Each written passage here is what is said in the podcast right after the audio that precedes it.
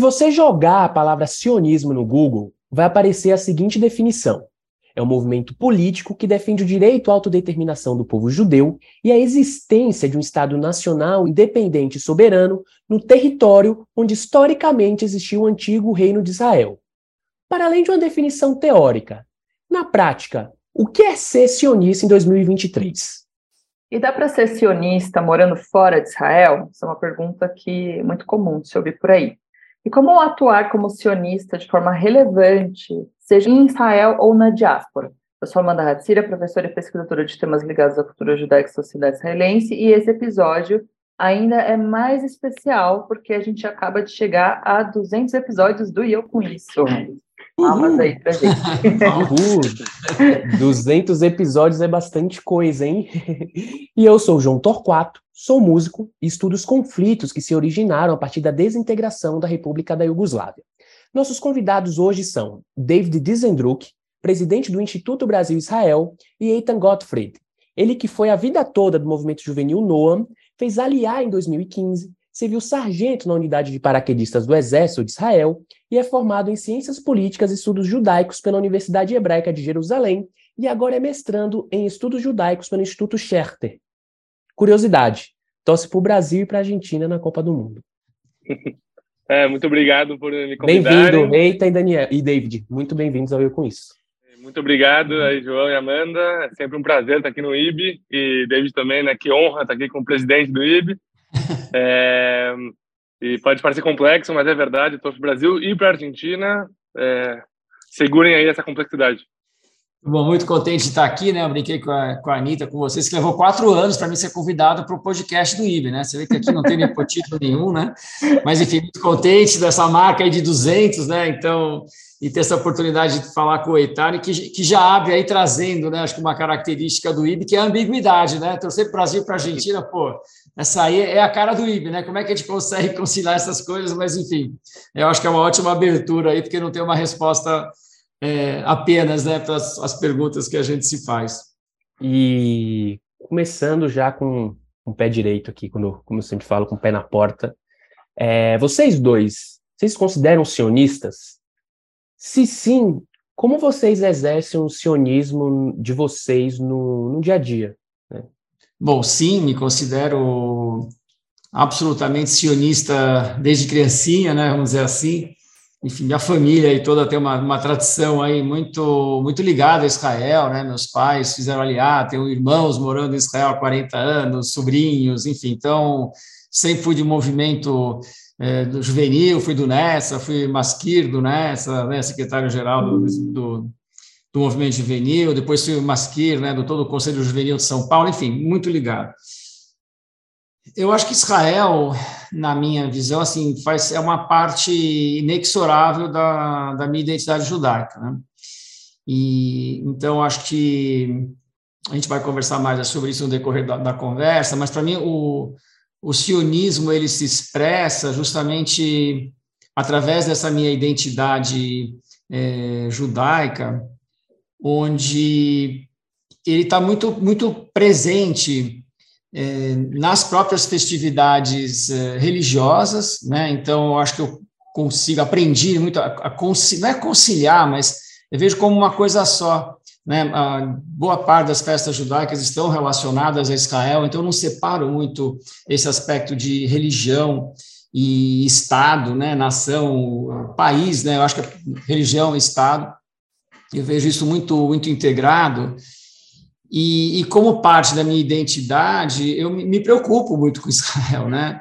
É, me, me, preocupo com as pessoas que estão lá, com, com a sua é, legitimidade, né? Com, com, os ataques que Israel sofre, é, com a falta de compreensão que existe muitas vezes sobre é, toda a, a questão né, do, do, do, Oriente, do Oriente Médio, Israel inserido nessa, nessa região bastante complexa de ser entendida.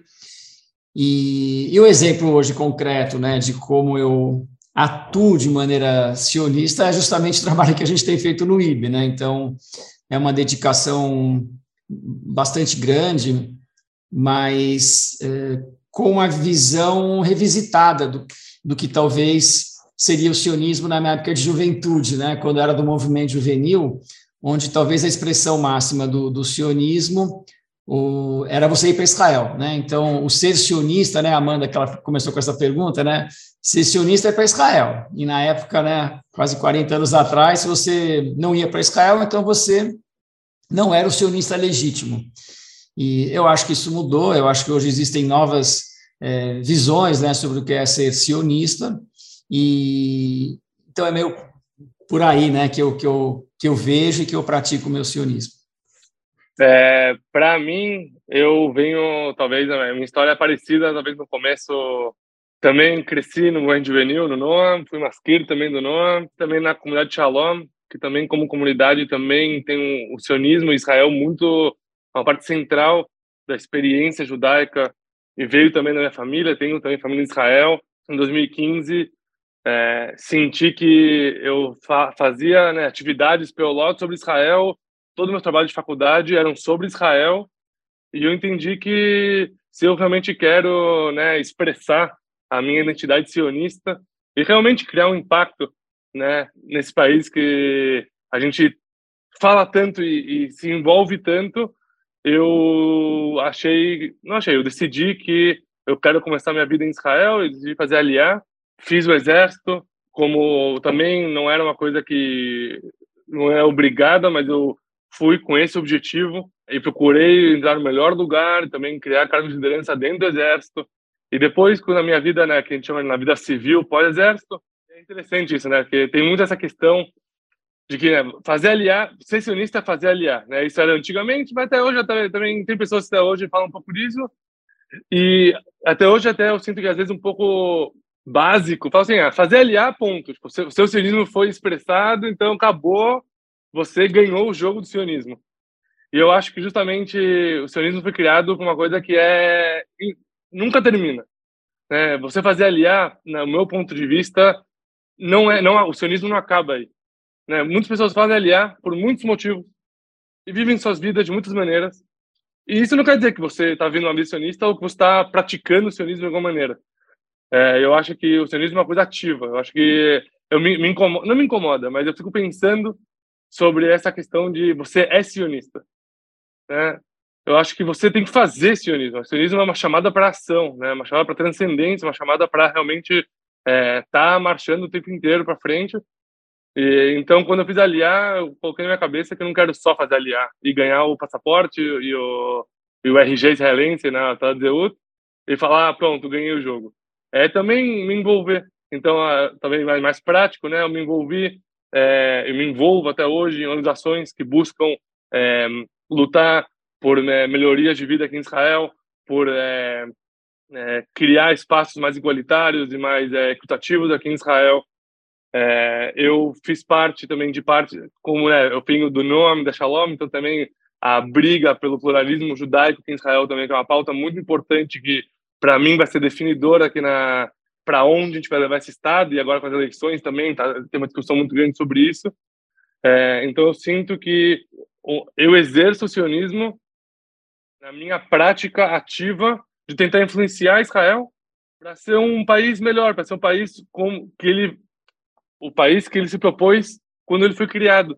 Não um país que é aberto a todas as religiões e raças e etnias, um país que busca é, ter uma democracia vibrante com muitas expressões é, do que ser judeu nesse país, e às vezes tem muitas tensões que a gente tem que, lutar ativamente para que ele continue nesse caminho. Queria complementar só uma coisa, só rapidinho. Claro, que o, claro. Que o, o, o pai do Eitan é, trouxe uma citação para mim numa conversa que a gente teve na Shalom, no Rabino Elliot Cosgrove, né, que ele fala justamente que o sionismo não é um destino, é uma aspiração. E que achei muito do que você falou, né, Eitan, acho que tem muito a ver com isso, né, que não é um destino, é uma aspiração enfim, só para complementar.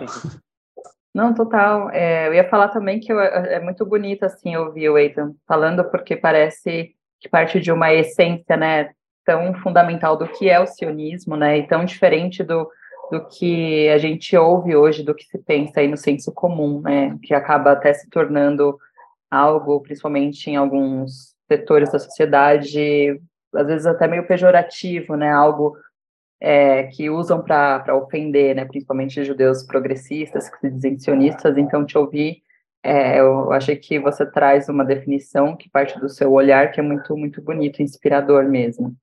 É, o, o, David, ele, come, ele falou, né, que para ele não tem muita diferença uh, o que ele vê como religião dentro do judaísmo e o sionismo dele, é, e eu queria que vocês comentassem um pouco mais a fundo, come, começando com você, Eitan, é, de que forma o, o, judaísmo o, de vocês, né, e de que forma o seu judaísmo está ligado ao sionismo, né, como você é, é vê isso a, a partir da sua ótica é, e a partir do, do, judaísmo que você acredita?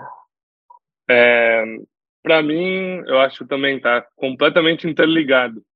Eu acho que não faz sentido conceitualmente falar de sionismo sem falar de judaísmo, na minha ótica, acho que é, é interligado, somos sionistas porque somos judeus e de lá veio tudo, né, e, e, é um anseio, justamente a, a grande sacada do sionismo, né, quando começou, é que não é uma coisa moderna, por mais que fala de país, de autodeterminação, que são conceitos modernos, né, estados modernos, justamente o sionismo trouxe o anseio, a, a, a ancestralidade né, a questão de ser nativo da e, e que isso mudou a fichinha é, e por isso talvez criou essa força tão forte que a gente vê até hoje, né? Conseguiu construir um país e até hoje estamos falando sobre isso.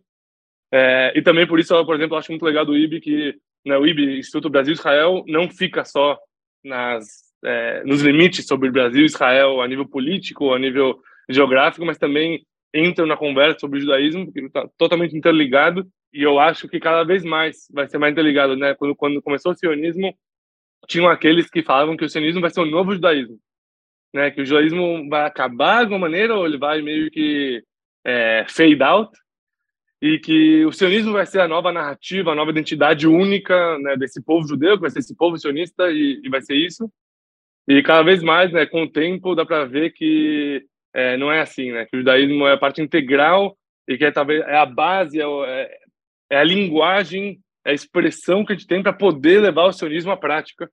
É, e, e, também um ponto, outro ponto interessante, né, que os maiores pensadores sionistas é, né, se começaram, que eram muito, muito, muito seculares e é, de uma maneira até meio que antirreligiosos, todos eles eram muito é, estudiosos em fontes judaicas. Você vê isso na biblioteca do Herta, você vê isso na biblioteca do Davi Ben Gurion.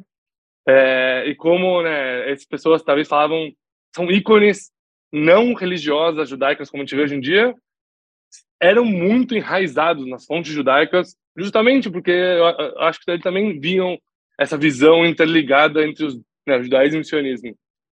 David, tem, tem algo a comentar? Não, muito bacana. É, bom, dizem que a questão da formação da, da identidade né, tem a ver com idioma, religião e Estado, né? E tudo, como o Eitano já, já ressaltou, é muito interligado.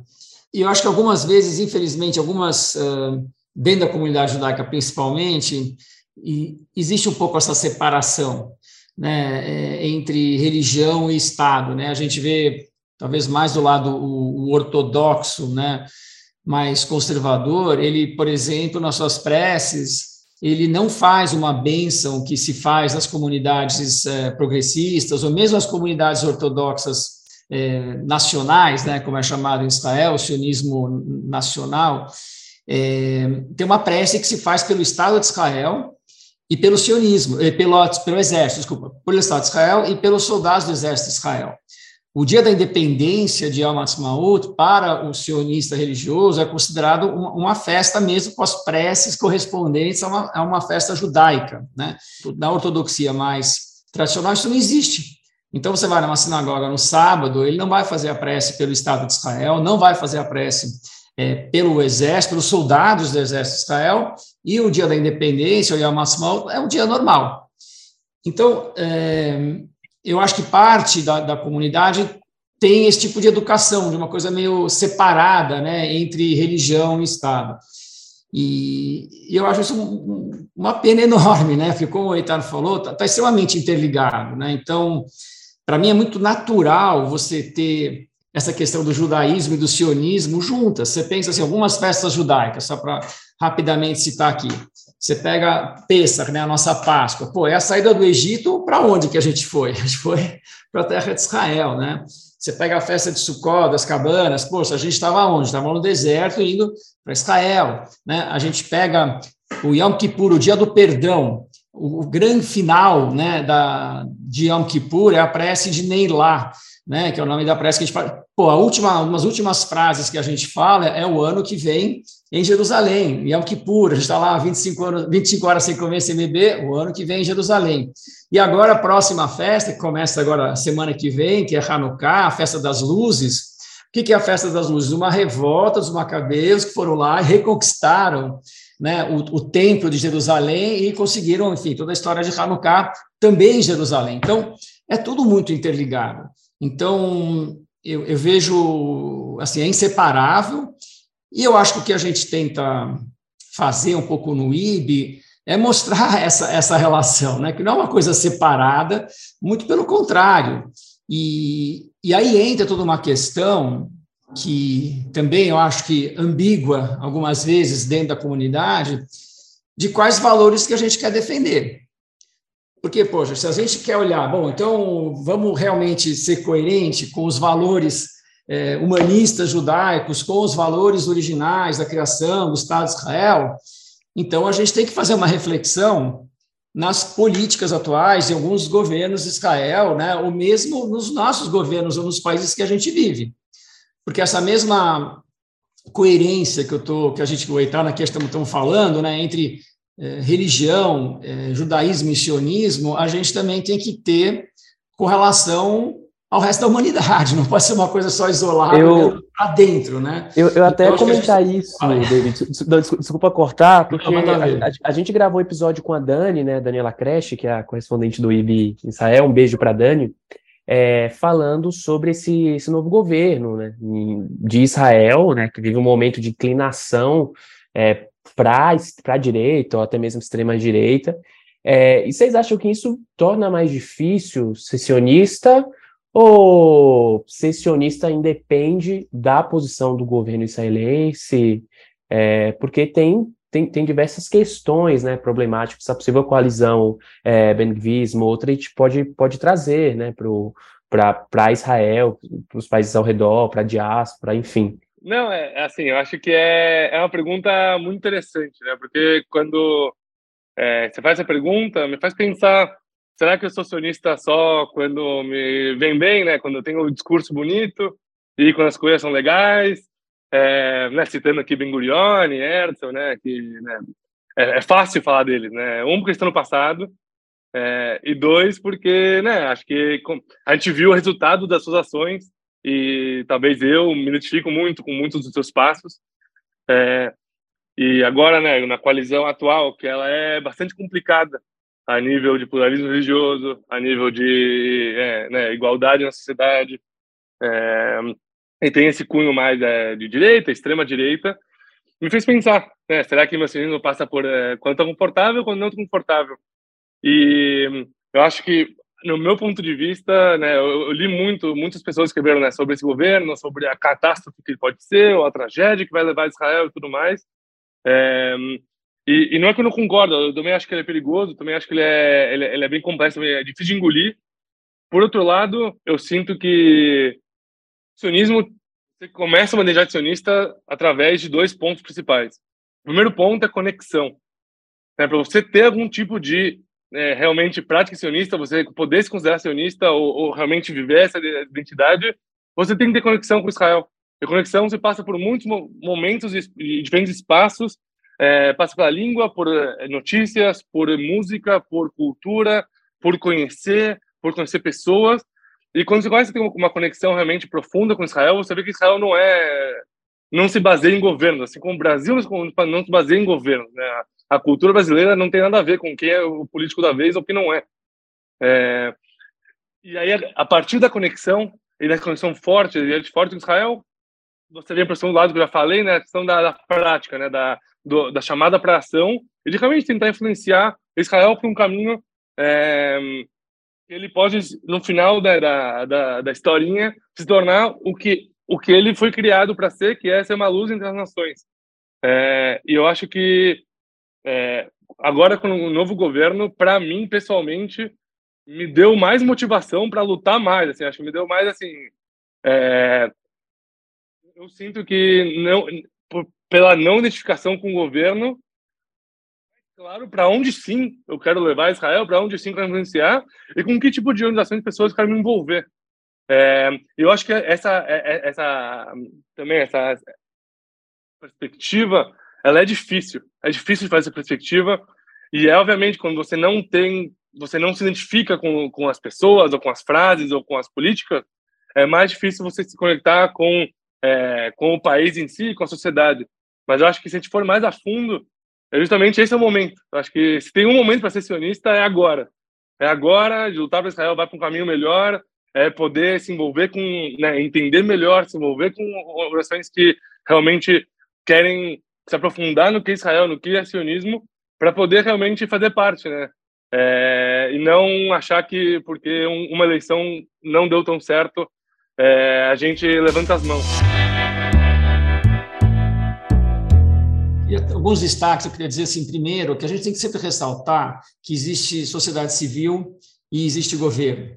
Isso a gente fala muito no IB. Né? Então, essa coisa das condenações, boicotes, poxa, é, você tem uma sociedade civil, e a gente olhar o que aconteceu nessa última eleição, foi assim, no detalhe que, que, que perdeu, né, Itano? Porque se o Meretz, que era o partido mais à esquerda, tivesse feito uma aliança com o Avodá, com o Partido Trabalhista, ia ser outro resultado. Então, foi uma coisa muito milimétrica, que é o que a gente tem acompanhado no Brasil, no México, nos Estados Unidos, essas sociedades absurdamente polarizadas, mas uma margem muito próxima da divisão. Então, eu acho que a gente tem que esperar, não, não assim, é uma catástrofe, né? porque realmente foi uma coisa muito mínima, a sociedade israelense também está dividida, e, e certamente, isso a gente vê em pesquisa, o Etam pode confirmar, é, a direita israelense, não é assim toda a direita israelense que quer o que o Ben-Gvir e os Smotrich querem, entendeu? Tem uma questão de, de, ser direita em Israel, tem muito a ver com uma questão de segurança.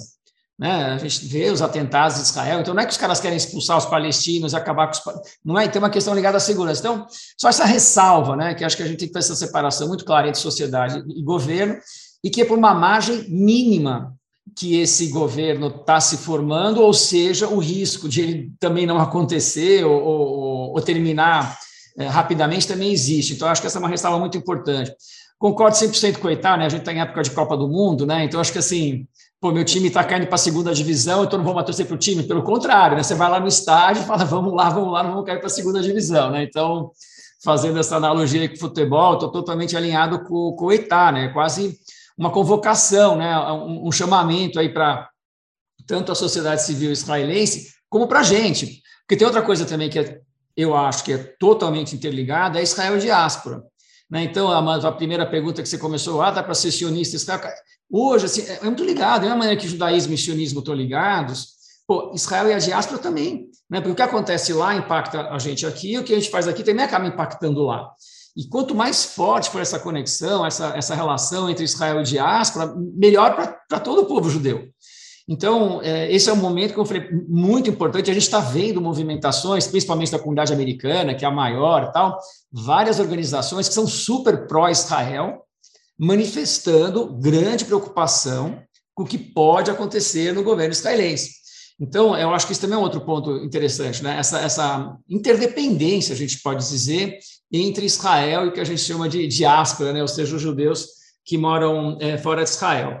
E para concluir esse meu pensamento, o, o que a gente tem é, também assistido com muita preocupação é o crescimento do antissemitismo, e muitas vezes relacionado a Israel. Então, existem, muitas vezes, não são todas, onde as críticas a Israel beiram, estão lá no limite do antissemitismo ou são antissemitas, né? E aí só o Natan Sharansky, né, que, enfim, é uma figura super importante, né, Israel. Hoje ele colocou três Ds, né, para você identificar quando uma crítica a Israel pode ser considerada como antissemita, como antissemita né, que é quando você está demonizando Israel, deslegitimizando Israel, ou aplicando dois pesos e duas medidas, né? Então, esses são alguns, alguns critérios que ele, que ele recomendou para você identificar quando uma crítica não é apenas é, contra o governo de Israel, mas sim uma crítica antissemita que potencialmente podem aumentar bastante, principalmente agora com um governo novo no Brasil e esse governo novo em Israel, a gente pode ter um crescimento desse tipo de, de críticas que cruzam um pouco essa linha entre crítica ao governo de Israel e antissemitismo. Então, perfeita a colocação de vocês. É, falando assim um pouco do trabalho do IB, então queria que o David começasse agora respondendo a próxima pergunta, né? A gente está vendo, estão rolando aí, né? Está rolando simpósio IB no campus, então é, é um trabalho que o IB já vem realizando há muito tempo, né? De Uh, para que a gente enxergue as complexidades né, da, da sociedade israelense como um todo, né, porque eu acho que não, a gente tem que ter muito mais perguntas, encarar isso com a complexidade que ela merece do que chegar a respostas e a verdades absolutas.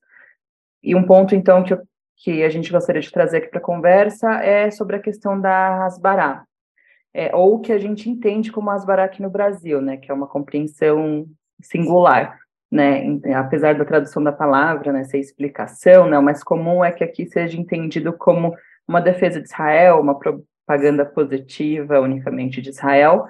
Então, eu queria que você, David, começasse comentando, depois ouvir o Eitan, se dá para ser sionista e ter uma e criticar, né, ter uma atitude crítica em relação ao governo de Israel, as, enfim, as várias questões aí em relação ao governo que vocês disseram muito bem que realmente a gente tem que uh, olhar, né, separar, entender o que é uma coisa, o que é outra. Então, queria que você comentar, começasse comentando isso.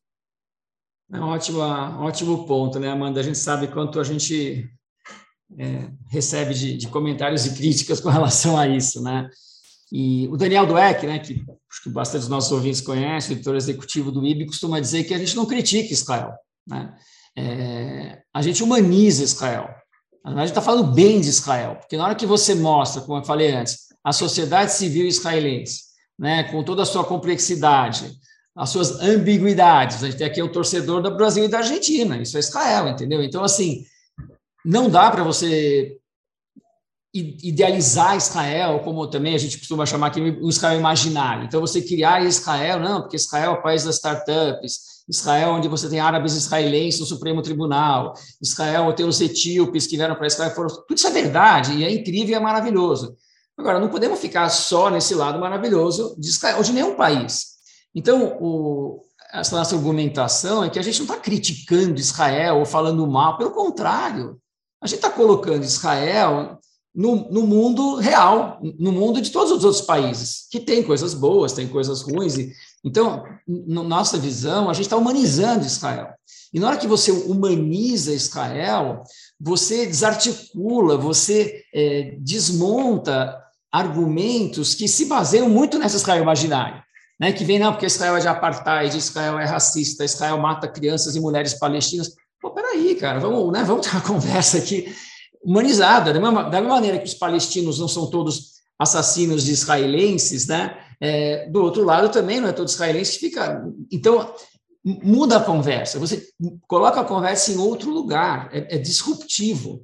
Então, é isso que o IB tenta fazer. O IB tenta sair desse círculo vicioso de mocinhos e vilões. Né? O Oriente Médio não é de mocinhos, e o Amos Oz fala muito disso. Né? A gente tem mocinhos e vilões dos dois lados. Então, é, eu acho que essa é a, postura do IB, de trazer a complexidade, de falar, tem torcedor da Argentina e de Israel. Eu fui lembrando isso Itália, porque é muito louco isso, né? mas é isso mesmo, Israel é muito louco, entendeu?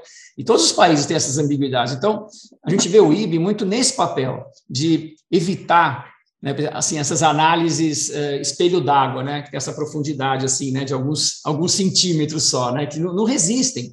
Inclusive, a gente, no trabalho do IB que a você mencionou, né, que está rolando agora hoje, né, o IB no campus, é justamente capacitar o, o jovem universitário com análises mais profundas. Porque na hora que você entra com uma visão rasa, de espelho d'água, numa faculdade, onde você tem um mundo acadêmico que se aprofunda, esse tipo de, de análise, né, que vem com manuais de perguntas e respostas, Se você entra no espelho d'água, mergulha no espelho d'água, você vai quebrar a cabeça, você vai ter um traumatismo craniano, né? Então, não, não, não, não, se sustenta. Então, a tese do IB é que a gente tem que falar de mandar real. Por isso, para as viagens do IB, e a Amanda foi uma dessas viagens, né? A Amanda a gente foi junto. Cara, a gente vai para Ramala, a gente vai para Belém, né? A gente foi lá no campo de refugiados palestinos, vamos lá tomar biscoitinho e chá com o cara, ele falando para a gente. E foi incrível. Porque aí o jovem volta para cá, ele, ele viu a real. Ele não fica só em Israel, visitando as coisas legais e bonitas. Ele vai lá, encontra com a sociedade civil israelense, com a autoridade palestina. Então, isso você capacita o jovem de uma maneira incrível, você empodera o jovem. Né? Ele vai tomar a decisão dele, ele vai fazer o próprio pensamento dele e chegar à conclusão dele. E na hora que você mostra, né, você tem essa predisposição de empoderar o jovem, de confiar no jovem, falar, tá aqui, cara, vê aí, vamos conversar, vamos falar.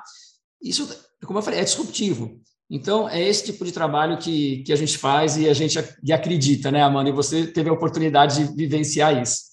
É, uma oportunidade incrível, assim, que marca para a vida inteira, porque é isso, né? A gente viver em loco, assim, enxergar, né, um pouco, né, porque a gente vê um recorte, né, daquela realidade, mas com uma representação do que é a complexidade muito, de forma muito intensa, assim. Eu, essa viagem para mim foi intensa e super importante, assim, a gente, e, e, se todo mundo, né, que se mete a falar, né, da complexidade do conflito, da sociedade israelense, tivesse uma oportunidade, né, de, de fazer uma viagem como essa, seria, a situação seria completamente outra.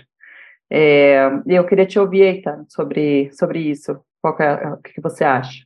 Não, primeiro de tudo, eu acho que o David falou pontos muito importantes, assim, especialmente na questão de se profundizar e falar de complexidade, primeiro jogar real, não deveria, de uma maneira, é, confundir a nossa identidade sionista. Né? Pelo contrário, né? acho que quando, às vezes, quando a gente tem é, entendimentos superficiais de algumas coisas, é muito mais fácil a gente desvincular dessas coisas. Né? Sempre tem aquele hobby que a gente pega por uma semana e depois a gente lá chuta o balde né, na, na, na, época da pandemia, todo mundo fez pão né, em casa, e agora ninguém mais quer saber de pão, nem nada disso.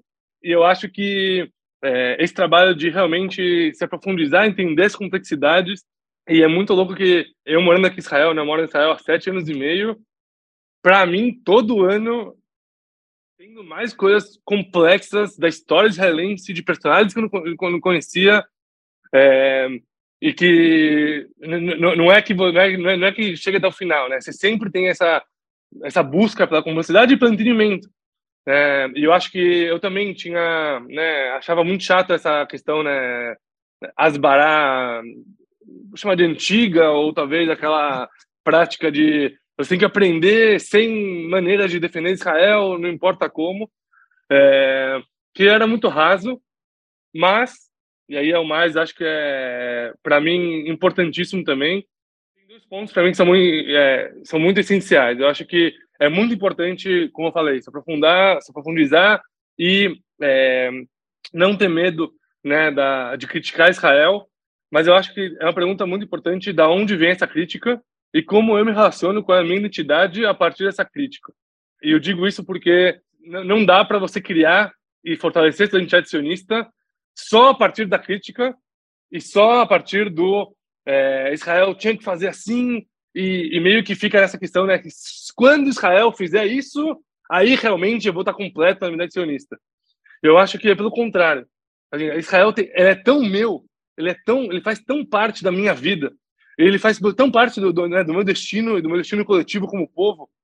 Por isso, eu fico muito bravo quando Israel não faz as coisas da maneira que eu acho que tem que ser, ou por isso é, eu fico bravo quando algum político faz uma, uma, declaração que né, nada a ver. É, eu acho que é, é, esse é o caminho, né? Eu acho que o inverso é muito difícil fazer. Mas o caminho de né, você tem que ter a transcendência interna e falar, nossa, é tão parte da minha identidade como pessoa, do meu destino como povo. É, e por isso eu fico bravo, por isso eu critico, por isso eu me envolvo, por isso eu, eu quero aprender mais. Né? Por isso eu quero também, né? Acho que o IB, um trabalho importante do IB também é a explicação a nível até de entendimentos básicos na né, população brasileira. É, muitas vezes você vê, na, né, quando eu vivia no Brasil, e na minha faculdade também, que eu estudei no Brasil, é, você quer entrar numa discussão mais profunda sobre Israel, e faltam ainda conceitos né, básicos de entendimento da, da região, é, né, que você não mora né, na, na, América Latina, você mora no Oriente Médio, que tem outras regras, né, outros costumes aqui de, de né, a, nível, a nível geopolítico. É, então, acho que é, quando você tem uma identidade forte, uma transcendência né, tua como judeu, como sionista, é, a crítica ela é inerente, ela é, é óbvio né, que você vai criticar. E também é um ponto interessante, só para terminar esse ponto, que aqui em Israel, todo mundo critica, critica políticas, ou critica pessoas, ou critica ações, ninguém se vê como anti-sionista. Pelo contrário, as pessoas criticam pelo sionismo. Né? Assim, é, a discussão aqui é, tipo, as críticas aqui que são muitas vezes muito mais fortes do que críticas externas, internas, elas se fazem né, em prol do sionismo, em prol dessa, né, dessa que eu falei, dessa busca, dessa ação constante em prol de desenvolver Israel e levar Israel para esse caminho melhor. É, a gente não tem que ter medo dele. Eu só, só o meu adendo, que foi o ponto final aqui, é que é, ele tem que vir né, enraizado dessa identidade, de, de, desse carinho, desse orgulho, é, e que passe do outro lado, né? Que se você, né? Acho que a gente passou de um mundo, né? Que o mundo antigo, talvez as Asbará foi criada num mundo onde informações não chegavam. E quando chegavam, chegavam muito ali, né, de, de maneiras muito singulares. E por isso é importante né, essas baratas, essa questão de colocar os fatos como lição. Mas hoje em dia, você abre um Google, você abre um Globo.com, você abre né, um Aretz, um Ynet.com, você a, a, informação é muito mais rápida. E junto com ela, a gente pode ver nesse ano especialmente, né, a questão de fake news chega muito, muito mais rápido. Então também tem um ponto de é, explicar como as coisas são de, tipo, de verdade, né? É, é, é redundante, mas é, é, E também tem esse ponto, né? Que não é de asbará, mas é um ponto de realmente de, enten, de entendimento, né? De entendimento e de realmente é, ver que aqui em Israel tem também problemas com com quem são as pessoas que falam e quais são os jornalistas e como falam. É, eu acho que também é um ponto importante.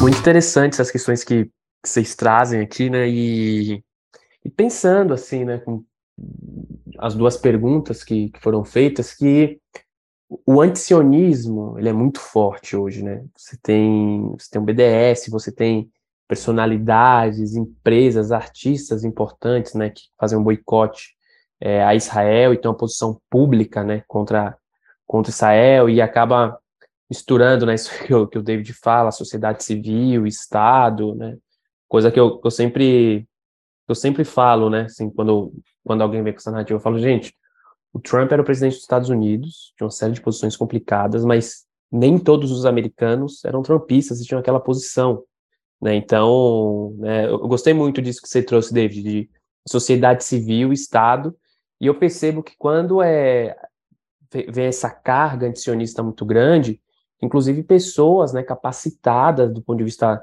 acadêmico, né, tema acaba, nesse tema, acabam sendo um pouco desonestas, ao, ao meu ver, quando vai, quando vai tratar desses assuntos, né? E vocês acham que esse, esse peso né, que o antisionismo tem é, pode afastar é, algumas pessoas da identificação com Israel? Eu acho que Israel tem muitas funções.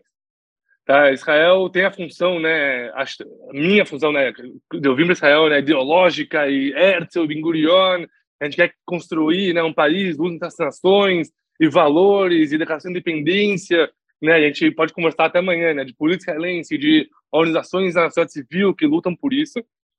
Israel também tem outra função, né, no mundo muito importante, né, que é talvez ela foi criado talvez mais para esse lado e foi desenvolvendo para esse lado mais né, de valores que né, a gente não pode esquecer, né, teve o Holocausto, que tiveram pogrom, que tiveram é, é, que os judeus no mundo por muito tempo sofreram e não tinham um lugar realmente para como refúgio.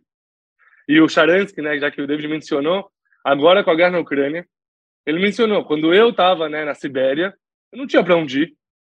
E os ucranianos estavam, né? Quando não, a frase dele era assim: quando eu estava na universidade, me perseguiam por ser judeu.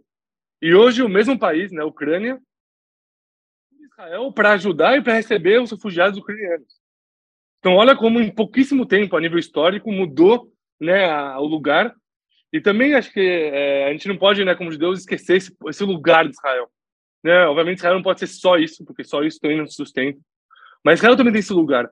E eu acho que é, o perigo né, do antissemitismo, de afastar as pessoas né, do sionismo, é também afastar, é, é, é, fazer um pouco esquecer um pouco a nossa história. Né? Que Israel não surgiu do nada, e não surgiu porque ah, ganhamos uma terra e criamos um país bonitinho e estamos aqui. Surgiu de muitas dores e, e, e, que até hoje a gente, a gente vê isso, né? Acho que a Guerra da Ucrânia meio que fez a gente lembrar que tem pessoas que não têm lugar para ficar ou que tem países que do nada tem uma reviravolta importante.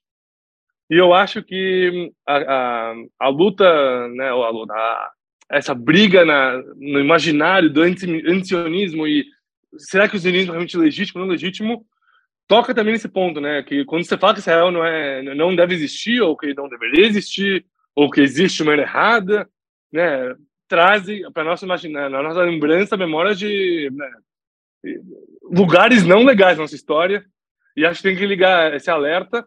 E eu acho, né, que você começou falando sobre é, tem muitos artistas e, né, e pessoas públicas falando, né, aderindo ao BDS e, e essa narrativa antisionista. Eu acho que aí sim, eu acho que nós como judeus e também personalidades também tem que ter a responsabilidade, né, de se expressar e de falar, né, Israel tem um. É, Israel, como Israel, é diferente de governo ou de políticas de ações, e que né, agora deslegitimizar, deslegitimizar Israel pode levar a consequências difíceis com o povo judeu como um todo. E aí, de novo, a ligação entre diáspora e Israel também tem que ser talvez mais forte ou mais interligada. É, e eu acho que é, você perguntou, a pergunta final era se afastava pessoas né, da relação com Israel. Com certeza. Eu acho que meio tá na moda, né?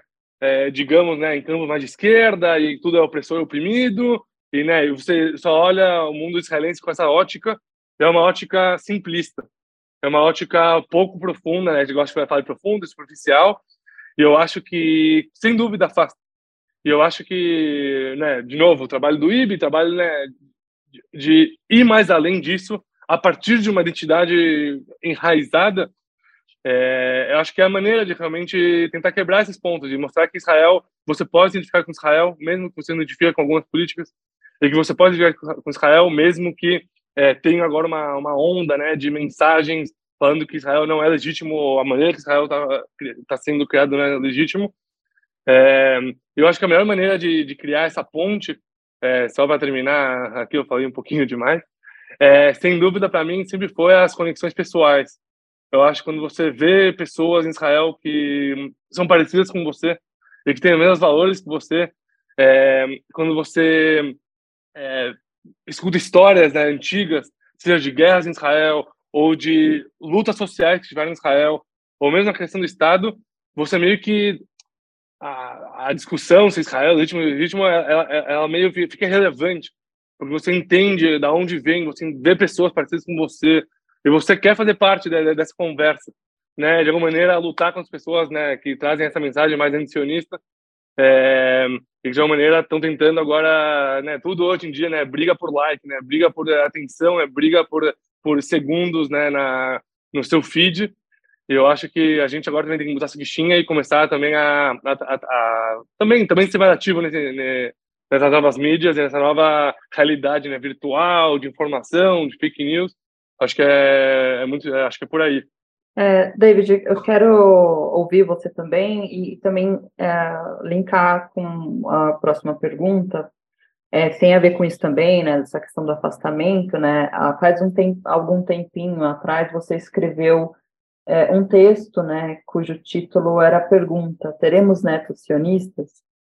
É, é um texto que me tocou bastante. Acho que tocou muita gente, né? Porque é, é uma questão assim que aparece, a mim toca principalmente como mãe, assim, e, e, um dos questionamentos dentro do seu texto era justamente como manter o Estado de Israel relevante para os nossos filhos e netos.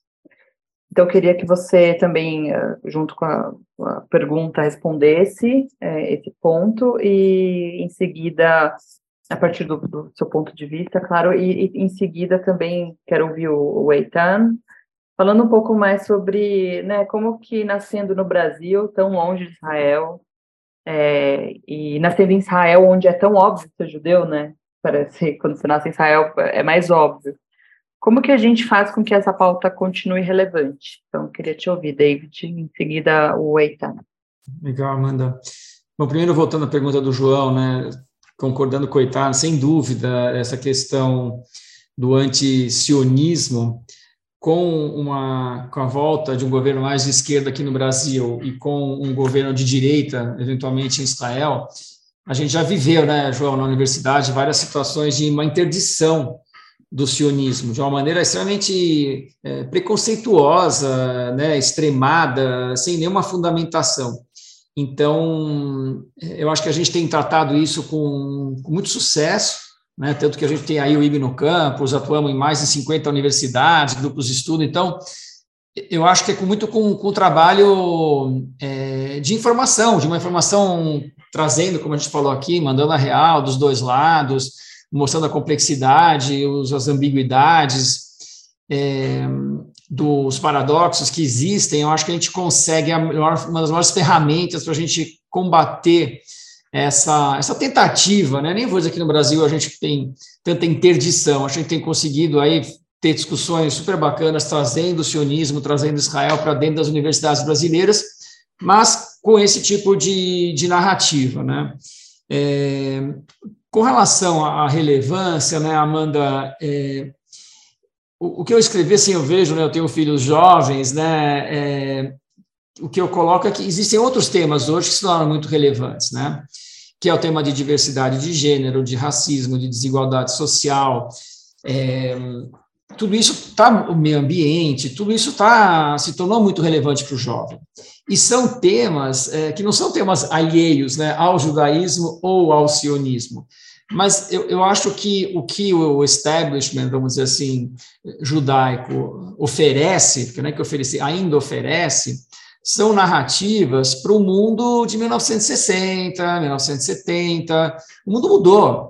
E a gente continua é, ensinando, contando um, um sionismo que, que para o mundo que mudou. Então, assim, a gente tem que trazer novas narrativas, novas perspectivas que incluam, ou que resgatem, na verdade, né? resgatem esses temas que são super judaicos e super sionistas também. E a gente legitima isso é, através desse, do conceito que a gente também tenta praticar bastante no IB, da interseccionalidade. Ou seja, né, poxa, a gente tem nosso coletivo Gavá, né, que é um coletivo LGBTQI+, então a gente traz pessoas que estão do outro lado, que militam nesses outros grupos, né, para dentro do IB, dentro, como eu falei, né, de uma tradição judaico-sionista, não tem que separar, né? não tem que deixar o, o judaísmo e o sionismo né, na, na porta de entrada para você discutir a questão de diversidade de gênero. Agora, né, o João está liderando o grupo Judeidade e Negritude. A gente fez a viagem para Israel com esse grupo, tem um coletivo, estamos fazendo eventos com, com o Museu Judaico, super legais, tivemos mesas incríveis né, no Festival de Literatura do Museu Judaico. Então, eu, eu acredito muito para manter o sionismo relevante, a gente tem que resgatar esses temas, esses valores, princípios, que são muito judaicos e sionistas, que são hoje os temas muito relevantes perante a juventude, não só a judaica, né, e também não é, jovens de, de espírito também, né, que estão vendo um mundo desigual, estão vendo mais desigual ainda agora depois da pandemia, estão vendo o mundo com crescimento do neofascismo, de nazismo, estão vendo toda a questão do racismo estrutural no Brasil hoje mais evidente.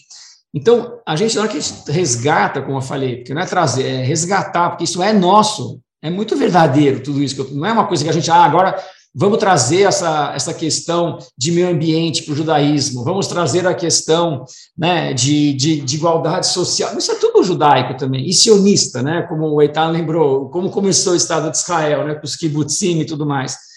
Então, eu acho que dessa maneira, você mostrando é, para o mundo de hoje, vai, nem para colocar isso de um, no nível demográfico, né, trazendo para o mundo de hoje essas temáticas que são relevantes para o mundo de hoje, mostrar que isso é judaico e sionista, você consegue né, é, dar uma outra dimensão para o judaísmo e para o sionismo e mantê-lo super relevante, né? porque a gente tem né, iniciativas em Israel que são incríveis em cima dessas temáticas. A gente poder mostrar isso, olha que rola, tem uma troca, né? E no Brasil também, quer dizer, a gente promover essa troca. Olha, como é que Israel lida com a questão do racismo? Né, com os imigrantes que vêm lá né, da Etiópia ou de outros países, ou imigrantes ilegais que vêm da África para Israel. Como é que Israel lida com isso? Como é que Israel lida com a diversidade de gênero? Tel Aviv é uma beleza, em Jerusalém, como é que rola, entendeu?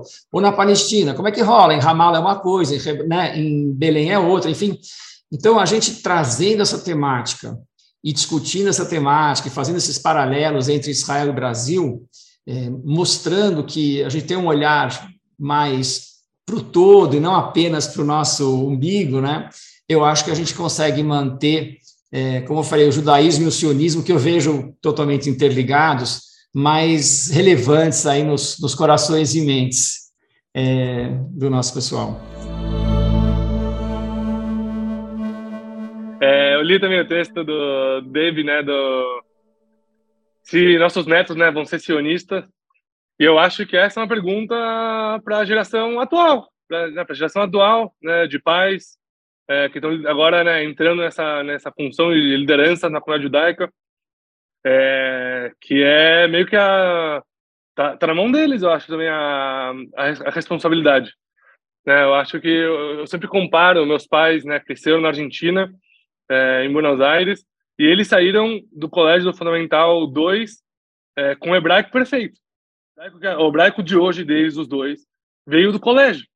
E você pode ver hoje, nos últimos anos, os colégios no Brasil, cada vez mais tem menos horas de estudo de hebraico, e menos horas de estudo de judaico, e menos horas de estudo de sionistas. E cada vez mais é, é, tem, tem, menos profundidade. É, e isso, quem tem a, a responsabilidade de lidar com isso é, são os pais. E, são os pais que estão nos conselhos, são os pais que decidem onde investir o, o seu tempo, o seu dinheiro e, e seus recursos. É, é, a mesma coisa com, é, com as comunidades. E, então, esse é um caminho que está acontecendo. Por outro lado, por exemplo, quando eu fiz a Lei 2015, não existia o IB. Tipo, o IB né, não existia. É, que agora existe. Então, também tem, tem, tem, tem pessoas, na verdade, que sim estão querendo trazer essa, essa é, e querendo realmente criar é, uma identidade maior sionista e uma comunicação e uma conexão maior com Israel. Então, eu acho que é, será que teremos né, sionistas? Olhe para os pais, né? Olha, depende de vocês. Depende de vocês realmente investir nisso, esforçar nisso, entender a juventude e trazer isso para perto, né? Como tudo. É, e eu acho que, é, se falando para mim, né, que eu, eu cresci no Brasil e vim para Israel, eu acho que a minha história é muito parecida talvez com o David, né? Eu tive a sorte de cair numa família muito sionista, muito engajada. E que meus dois pais, tanto na sinagoga como na, na vida, né, nos colégios que minha mãe trabalhou, se importaram muito em realmente trazer esses pontos. É, e, e, e, fazer que a, a minha né, existência como ser humano, como eitano, como judeu, passava pelo meu sionismo também. É, e eu fiz aliá, mas meus irmãos não fizeram aliá, mas ao mesmo tempo ele, a gente conversa sobre Israel e, e tá, tá, faz parte cada um, né? nos seus gostos e valores, nessas coisas que cada um se envolve. Obviamente, futebol junto a nós três. É, e eu acho que, é, e se eu juntar um pouquinho que eu comecei no começo, né, que fazer aliar ou morar em Israel não é suficiente para a prática sionista. E isso vale, vale para quem não, né, para quem mora fora de Israel na, na, na, na diáspora e faz aliar ou não, e também para quem nasce em Israel.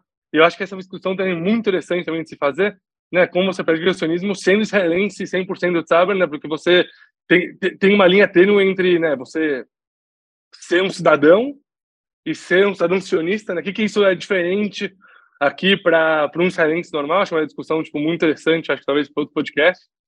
É, mas eu acho que sem dúvida a prática sionista, né? Ela ela ela, vem é interligadíssima com nosso com a nossa criação, com os valores que são passados para a gente, com exemplos que a gente vê, pessoais que a gente vê, é, e que gera, né, que forma as pessoas, e que a partir da, da, formação das pessoas, as pessoas vão começar a agir, vão começar a escolher é, onde vão colocar seus esforços, e, o seu tempo, e que livros vão ler, que música vão escutar, é, e, e, onde vão, vão atuar. Indo para os finalmente aqui, né? É, a maioria das pessoas que, que ouvem a gente, né, que escutam o nosso podcast, estão na diáspora. E queria ouvir de vocês, então, é, qual vocês acham que é o papel da diáspora na manutenção do sionismo e na luta por um Estado de Israel, por um Estado judeu melhor?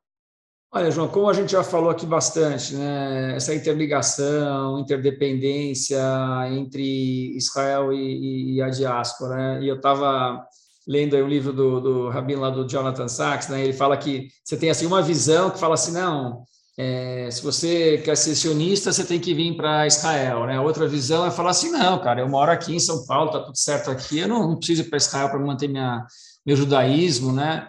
É, minha judaicidade, judeicidade, então eu vou ficar aqui, tá tudo certo, né?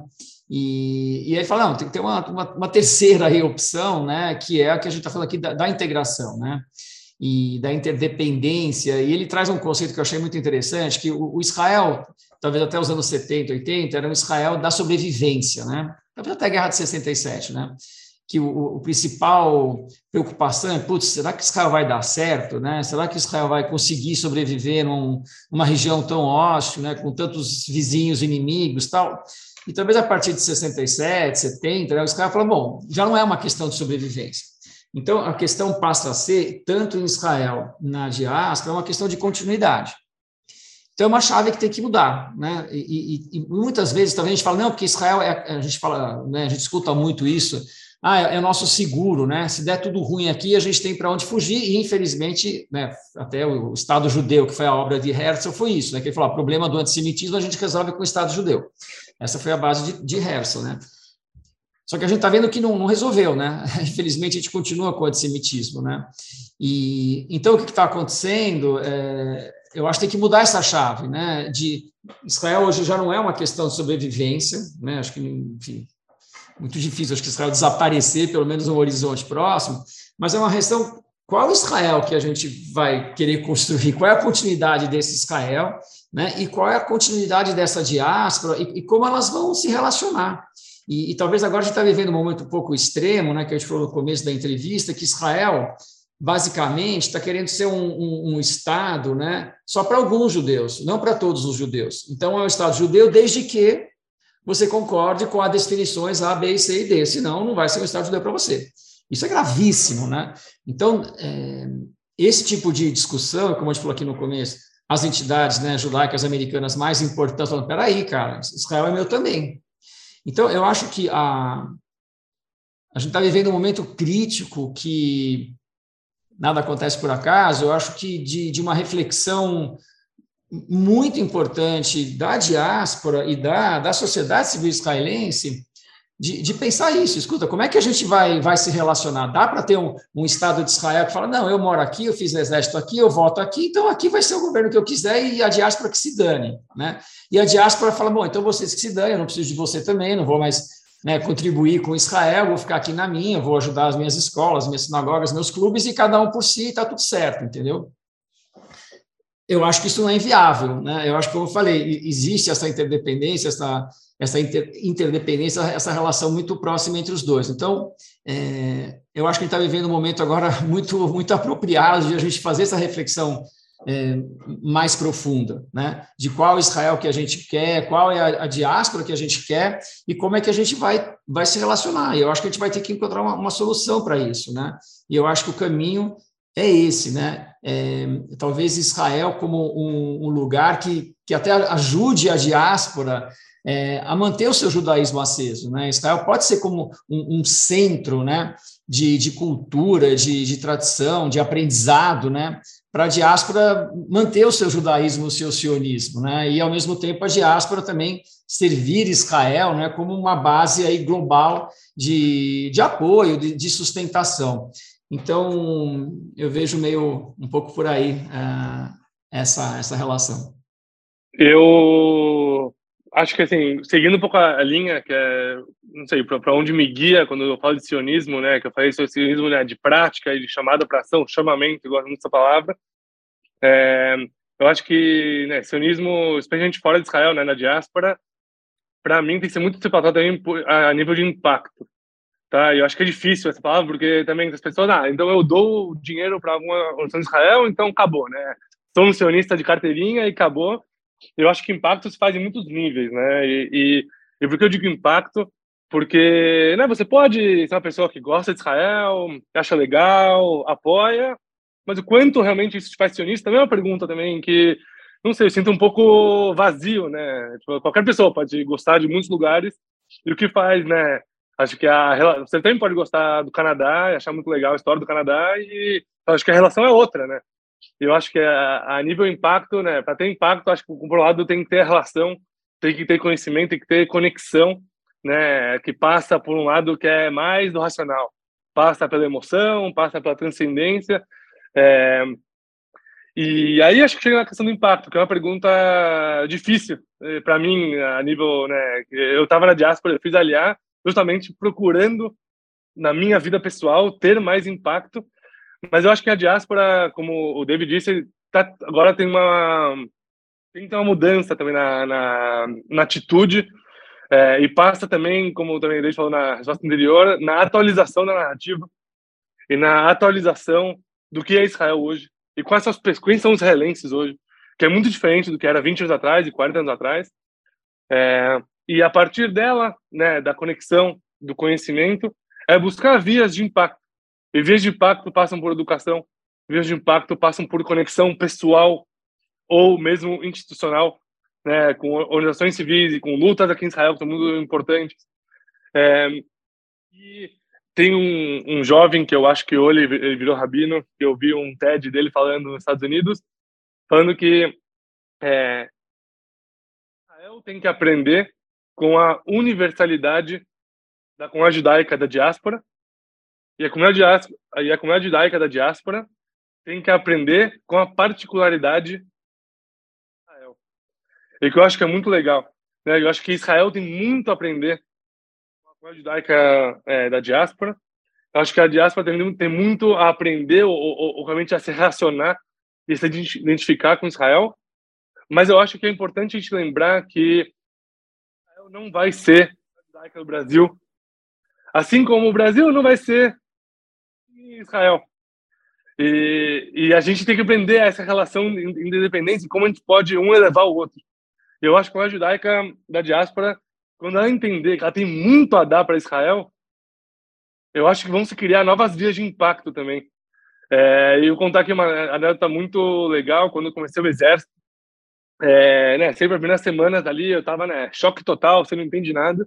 Ninguém entende nada, não só eu, né? Ninguém, ninguém entende nada.